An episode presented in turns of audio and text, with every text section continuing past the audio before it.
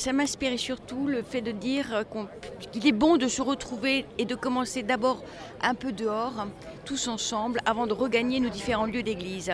Voilà, et c'est cette plongée euh, dans cette euh, vie chrétienne euh, voilà, qui donne aussi du baume au cœur pour aller retrouver nos, nos paroissiens, nos joies, comme on disait autrefois. Mais en tous les cas, voilà, avoir cette poignée de main fraternelle à travers la prière, le chant, comme nous l'avons fait aujourd'hui dans l'écoute des Saintes Écritures. Donc c'est intéressant, je me disais en venant qu'il serait bien de le faire tous les ans.